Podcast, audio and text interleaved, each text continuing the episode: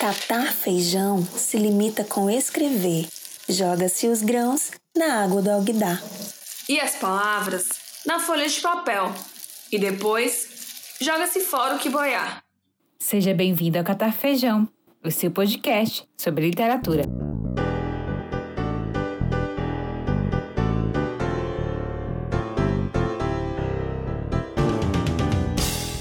Olá pessoal, tudo bem com vocês? Espero que todos estejam bem. E hoje nós vamos falar sobre o oitavo episódio da segunda temporada. E comigo estão aqui Clara Ximenes e o Alexander Valeriano, que é mestrando em literatura pela UFC.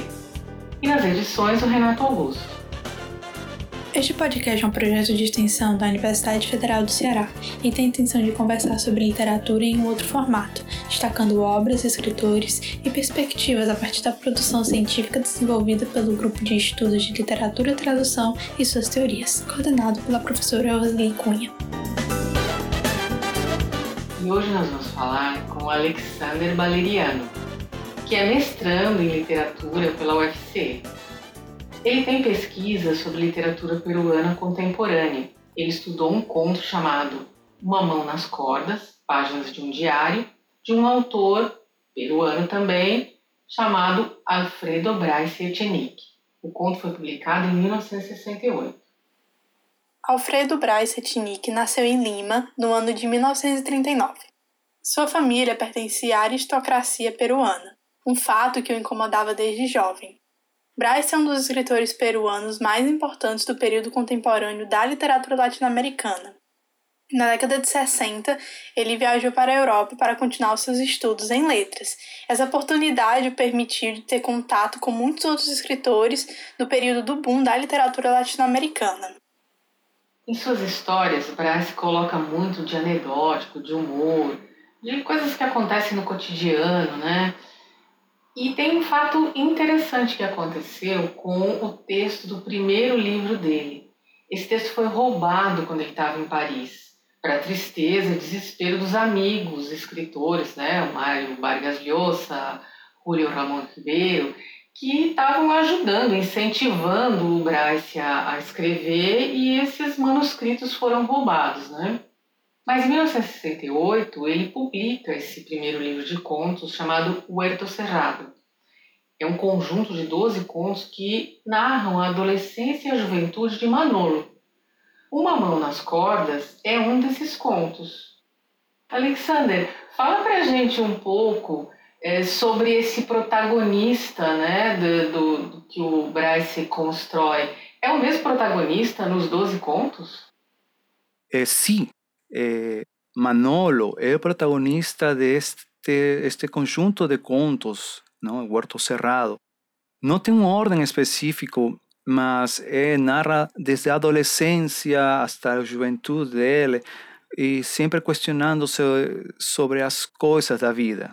Quando eu li este conto por primeira vez, não, eu teria a mesma idade que o protagonista, quase 15 anos porque era uma leitura obrigatória nos cursos escolares.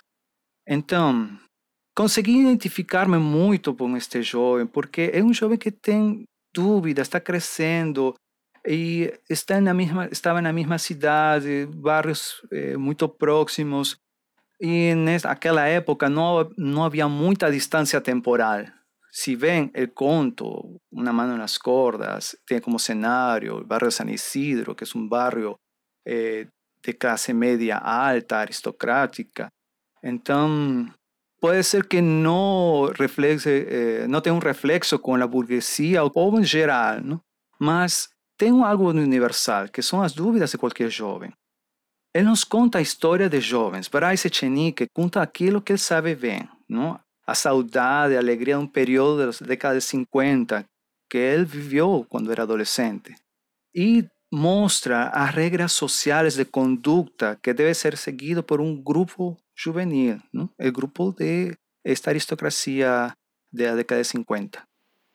Então, pelo que você está comentando, me dá um pouco a impressão que o Manolo é um pouco o alter ego do autor, né? Você acha que chega a ser mesmo? Comenta um pouco. Quem começa a ler a Alfredo Bryce Echenique pode não entender estes personagens. Mas à medida que ele vai é, lendo contos, romances, ele percebe que ele usa muito as vivências, as experiências que ele teve. E Manolo, sim, Manolo é um alter ego dele. Não? Ele usa muito dessas vivências eh, de sua juventude, adolescência. E é aí onde Bryce cautiva o leitor. Porque uno pensa que é algo que viveu, algo real, uma, como uma autobiografia, mas não é. É aí a mágica de Alfredo Bryce. Manolo é um adolescente de 15 anos que passa suas férias escolares em el Hotel Country Club de San Isidro, um hotel chiquérrimo, onde só a alta burguesia pode entrar. Por quê?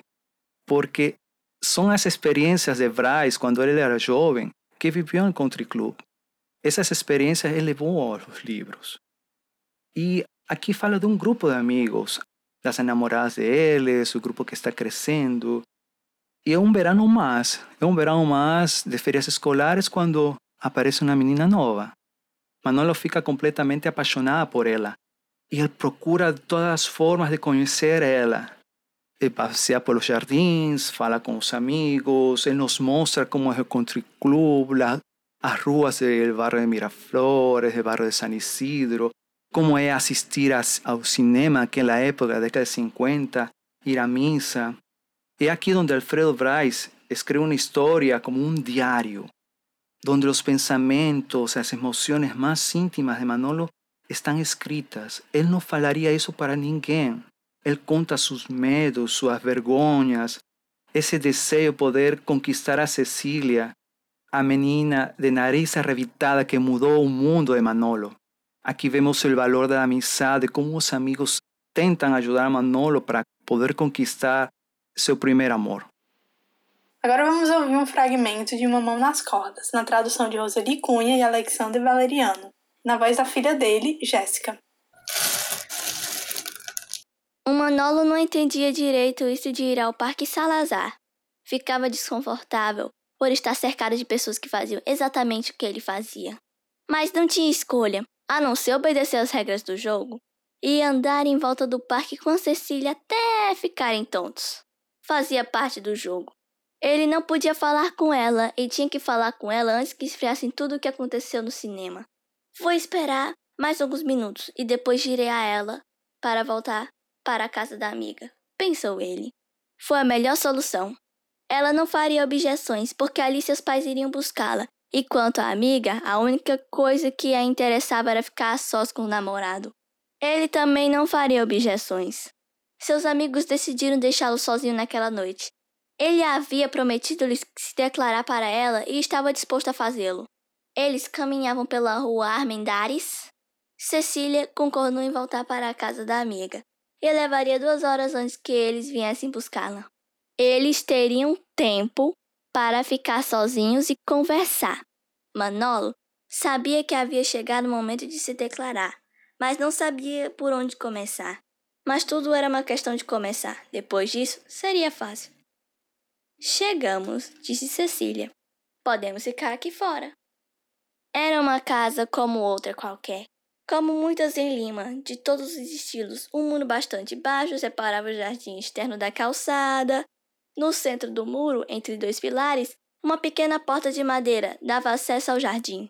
Manolo e Cecília sentaram-se no muro e ficaram em silêncio, enquanto ele procurava as palavras adequadas para declarar-se e ela estudava a sua resposta.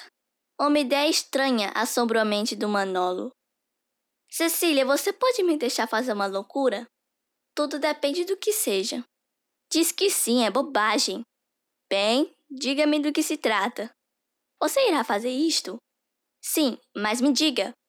Você poderia ficar neste pilar por um momento? Bem, você está maluco. Ele a amava. Enquanto ela subia o muro, e ela lhe parecia uma garota maravilhosa, porque concordou em subir. Da calçada, Manola observava, enquanto ela colocava as duas mãos nos joelhos, cobrindo-os com a saia para que ele não visse suas pernas. Agora, Manolo, se apresse. Eles vão nos ver e vão pensar que somos loucos. Eu te amo, Cecília. Você tem que ser minha namorada. É por isso que você me fez subir aqui? Cecília saltou e caiu pesadamente na calçada, como uma estátua caindo de seu pedestal. Ela o olhou sorrindo, mas então lembrou que devia estar falando muito sério. Cecília, Manolo, disse Cecília com a voz muito baixa olhando para o chão. Minhas amigas me disseram que, quando um garoto pede namoro, você deve fazê-los esperar. Elas dizem que você tem que ter certeza primeiro. Mas eu sou diferente, Manolo. Eu não posso mentir. Também gosto de você há muito tempo. E eu mentiria se te dissesse isso. Eu também gosto de você, Manolo.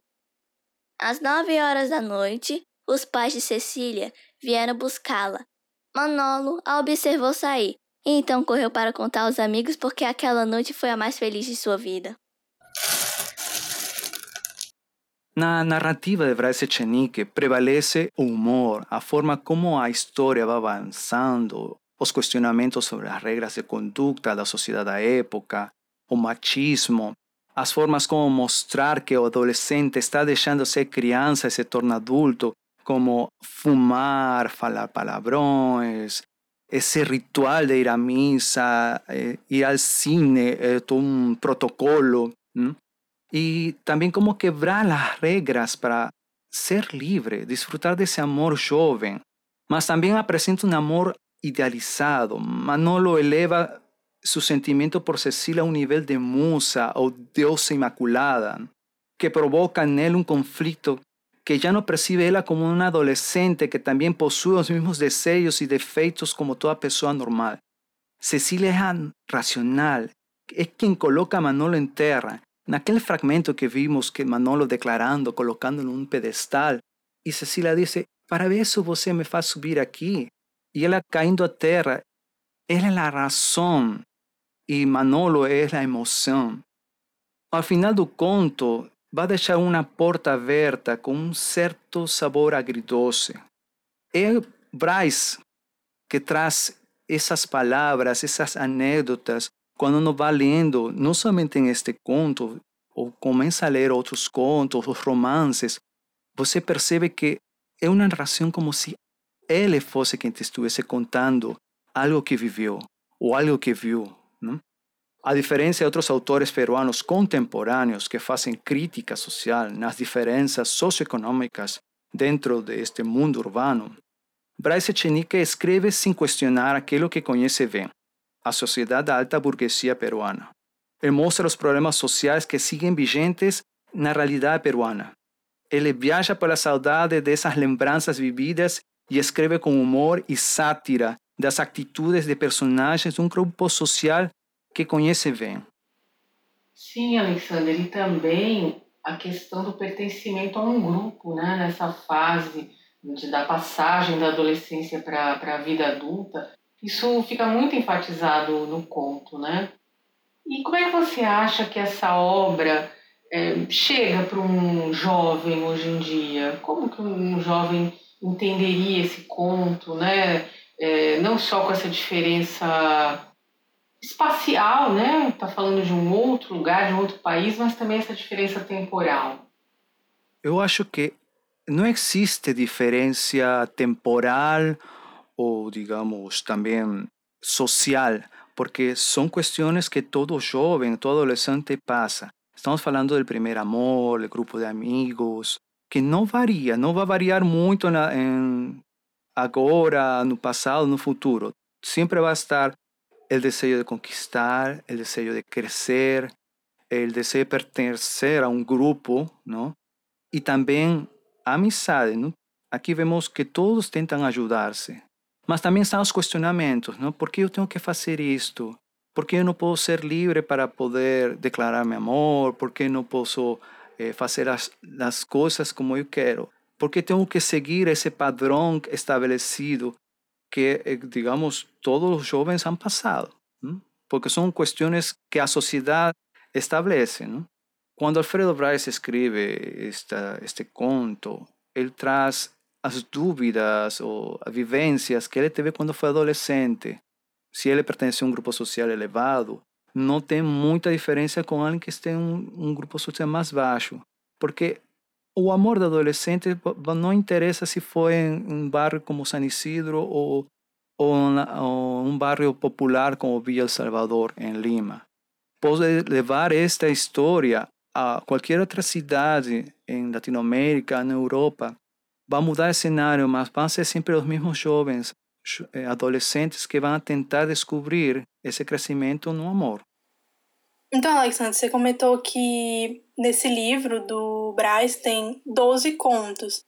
E como é que fica essa relação do Manolo com a Cecília? Ela volta a aparecer nos contos do livro ou fica só nesse conto A Mão nas Cordas?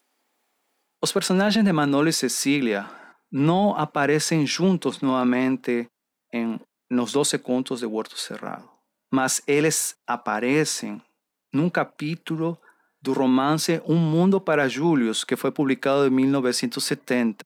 Alfredo Bryce volta ao Country Club, onde o protagonista, Julius, conhece a este jovem casal e a toda a turma de amigos durante o mesmo período de férias escolares. Cecília, para Julius, vai ser seu primeiro amor, um amor platônico. Agora, no romance Não Me Esperem em Abril, de 1995, os protagonistas são Manongo e Teresa, com características similares aos mesmos Manolo e Cecília e a toda a turma de amigos. As aventuras do jovem casal se estendem durante três anos nesta obra, mas é outra história diferente. Agora, uma coisa que é certa, e o próprio Bryce Echenique fala, que essas vivências que ele teve em Country Club trouxe muitas vezes para os livros porque são de, um grata, de para ele. E a personagem Cecília e de Teresa está inspirado realmente na primeira namorada dele. E ele sempre fala que ela sempre vai ser uma pessoa muito especial na vida dele. Alfredo Bryce nunca esqueceu essa preferência por escrever sobre as vivências da juventude, da adolescência, do country club, porque para ele foi um período de sua vida muito grata. E a personagem que inspirou a Cecília e a Teresa é um personagem real. E ele levou esse, essa personagem a seus livros como uma forma de agradecimento, porque ela foi realmente a primeira namorada dele. E até agora continuam com um laço de amizade que perdura por tempo. Por más que sea una historia contemporánea, el contexto cidade e Andes, ¿no? a, a gente da serra, a, a problemática indígena, está presente. Está presente em todas as obras de Bryce. Por exemplo, em Um Mundo para Julius, que, que fala sobre a aristocracia limeña através dos olhos do menino Julius, que ele, ele está en cierta forma, desamparado por la propia familia, mas es criado por los empregados de la casa, que son provincianos. No romance No me esperé en abril, Alfredo Bryce también coloca otras personajes andinos dentro del contexto urbano y vemos muy bien cómo está sectorizado, cómo ah, existe esa discriminación entre eh, a alta burguesia, a, a sociedade branca, não? E, e povo andino que são os empregados. Mas você percebe isso lendo. Ele não faz crítica, como eu falei. Ele somente mostra como a vida mesma é. Muito interessante, Alexandre, você trazer esse conto para compartilhar com a gente. Porque geralmente quando se pensa, quando se estuda a literatura peruana, se pensa muito na questão dos indígenas, né, essa temática que realmente é muito importante dentro da sociedade, da cultura peruana. Mas com esse conto a gente pode conhecer outros aspectos né, dessa sociedade, é, além de, de conhecer algumas coisas relativas à década de 1950, mas uma outra faceta da sociedade peruana. Muito interessante.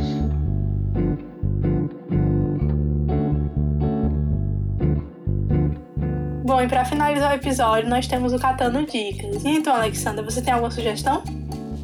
Sim, este ano por fim vai ser, vai ser exibido o filme Um Mundo para Julius, que originalmente iba a ser exhibida en 2020, pelo 50 aniversário da publicação do livro de Fredo Braz, mas a pandemia eh, fez adiar todos os planos. Então, vai ser um filme para o público peruano e uma minissérie para a televisão espanhola. Então, vamos poder ter aquela oportunidade de ver eh, a Julius mostrando-nos aquela, aquele mundo da aristocracia limeña da década de 50 e ver como ele vive nesse mundo de sua família e o carinho que recebe por parte de los empregados da própria casa. Bom, adorei a dica. E eu acabei de lembrar de um filme que trata de um assunto um pouco parecido do conto A Mão nas Cordas, que é o filme Califórnia, é de 2015, dirigido pela Marina Persson. É um filme brasileiro que ele vai contar a história de um adolescente no Brasil no final dos anos 80, no, na verdade no final da ditadura militar. E o filme vai tratar de vivências parecidas que o personagem do Manolo. O filme se passa no final do período da ditadura militar aqui no Brasil, nos anos 80, e ele acompanha a vida da Estela, que é uma adolescente que anda com um grupo de amigas e acaba tendo o primeiro amor durante o ensino médio. Então é um, uma temática parecida com a história do Manolo, apesar de ser abordada em um país diferente, em uma época diferente. Isso tem até um termo em inglês chamado coming of age, que ele é usado para designar essas histórias de geralmente no final da infância para a adolescência e mostrar ah, os conflitos que esses jovens vão passando na cidade. Eu não conhecia esse filme de Marina Persson. É realmente, eu acho que essa temática do, dos adolescentes, o primeiro amor, eh, são temas universais, porque é o crescimento de, que todo mundo passa. Não? É, é, deixamos de ser crianças para ir tornando-nos adultos. É isso, pessoal. Muitas dicas Achei bem legal. E eu queria agradecer ao Alexander por compartilhar esse conto e essas ideias todas sobre a sociedade, a cultura peruana com a gente. Né? É, é o nosso oitavo e último episódio da segunda temporada. Mas calma, nós já estamos pensando aqui na terceira temporada. E a gente queria saber o que vocês acharam, se vocês gostaram das mudanças que nós fizemos temporada, qual foi o episódio que vocês mais gostaram, sugestões, né? Tudo isso. Então, gente, é isso. Aguardem que vem mais. Um abraço e até já já. Eu quero agradecer a oportunidade, não só de falar sobre este autor, sino que apresentar apresentar outras visões que se pode ter sobre a literatura peruana e latino-americana também. Obrigado por tudo. Todos os episódios da primeira e da segunda temporada estão disponibilizados no Spotify. E você também pode nos seguir nas redes sociais, no Facebook e no Instagram, arroba catafejão. Bom, pessoal, é isso. Até a próxima temporada.